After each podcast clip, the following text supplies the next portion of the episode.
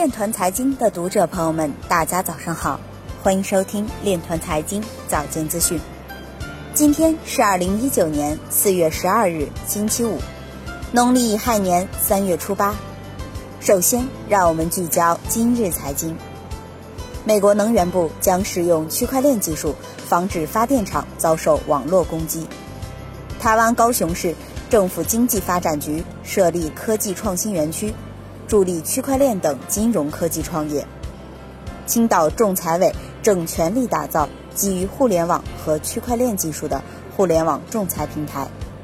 建设银行国际业务部总经理表示，截至二零一八年底，区块链平台贸易融资量超两千亿元人民币。有民意调查显示，超一半的受访者表示愿意使用区块链技术实现日常任务自动化。好剧帮与竖琴科技达成合作，用区块链保护原创剧本版权。台湾一连锁药店导入区块链等平台技术。百度将参加区块链在司法等领域标准的研制。李明表示，国内要发布区块链行业标准系误读，实则将发布区块链术语国际标准。陕西农业农村厅表示，把区块链等技术与农业农村相融合。今日财经就到这里，下面我们来聊一聊关于区块链的那些事儿。毛里求斯金融服务委员会 （FSC） 澄清了适用于启动证券型代币项目的规则。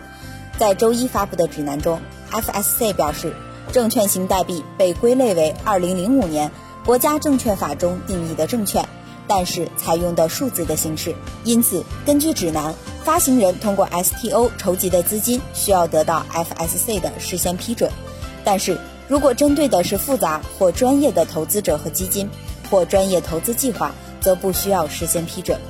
此外，任何要求他人交易证券型代币的人也必须根据证券法获得许可，并严格遵守相关规则。